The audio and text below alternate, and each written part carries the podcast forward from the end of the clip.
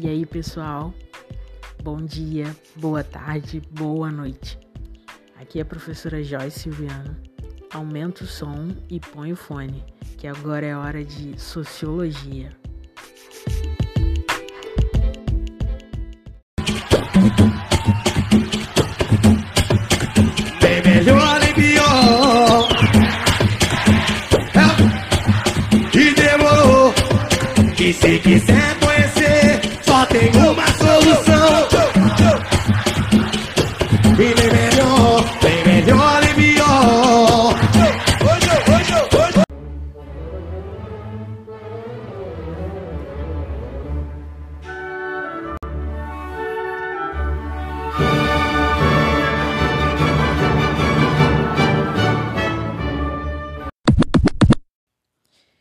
Pessoal, tudo bem?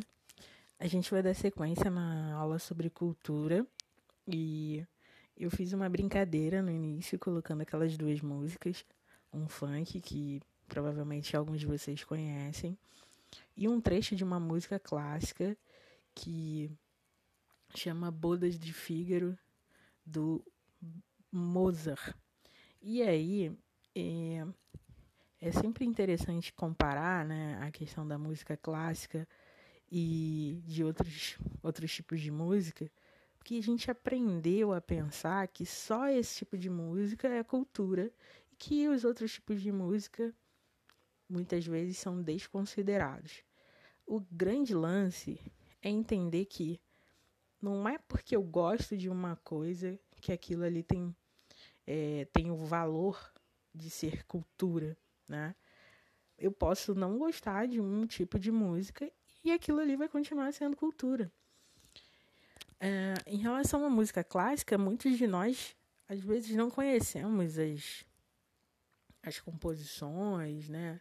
o nome dos, dos autores, mas a gente aprendeu e quase que ninguém discute que aquilo é cultura, por mais até que não goste. E aí tem uma contradição, a gente está pensando que uma coisa tem mais valor que outra, mesmo sem conhecer. O movimento que eu quero conduzir hoje, a partir dessas duas músicas, é pensar que, sim, a música clássica é cultura, mas ela não é melhor, não é superior às outras músicas, só porque ela pertence a um determinado grupo que tem mais dinheiro, né? A gente chama de elite.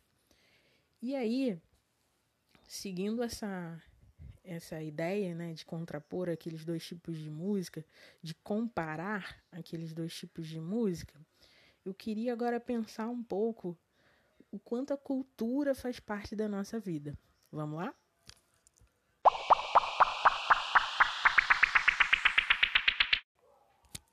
Então, galera, no texto que eu mandei para vocês há duas semanas, é um texto sobre cultura.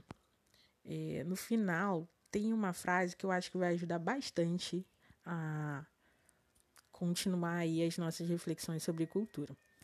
É assim. Assim, a cultura são normas, regras, padrões de comportamento, formas de pensar e agir, e por isso não existe povo, sociedade ou ser humano sem cultura.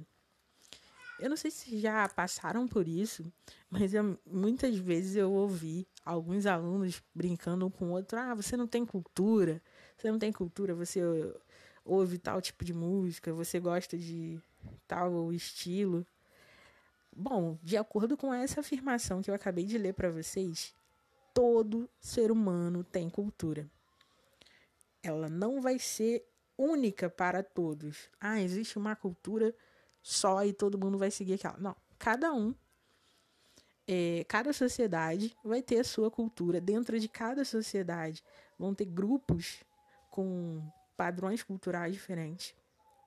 O que a gente não pode esquecer é que todo ser humano tem cultura. E tem uma coisa interessante quando a gente fala de cultura, é pensar que a cultura é construída por nós também. Já existem é, elementos antes da gente nascer, práticas, normas, padrões e etc. Eles, eles já existiam. Mas, à medida que nós vamos vivendo, a nossa geração também vai mudando os hábitos e as práticas culturais. Isso quer dizer que a cultura é dinâmica. Esse é um outro ponto que eu quero falar com vocês.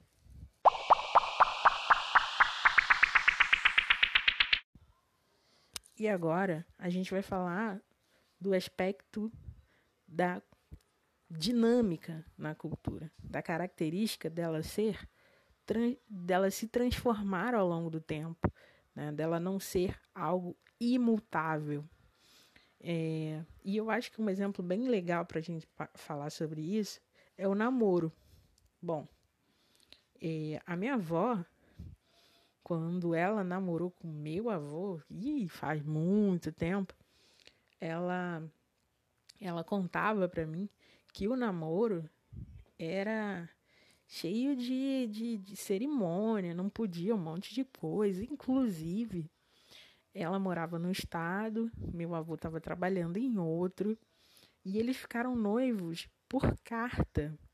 Meu avô mandou a carta para ela com, com a aliança.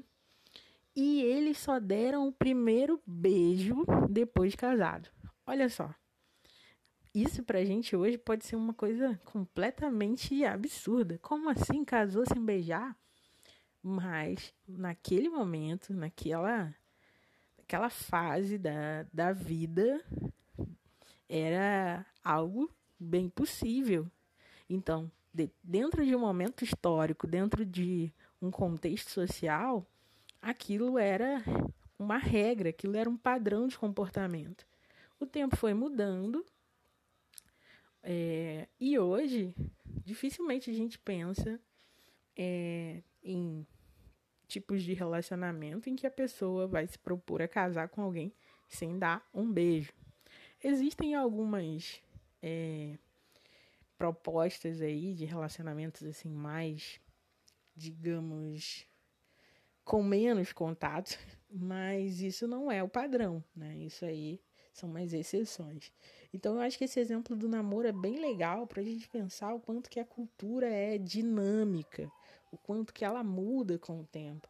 E se ela muda com o tempo, a gente é parte dessa mudança. Nós somos agentes transformadores da cultura. É, a cultura ela não existe por si só, né? Ah, é a cultura, o, o, o ser humano não interfere nós somos afetados pela cultura, mas também nós fazemos parte do processo de construção do que é a cultura para a nossa sociedade.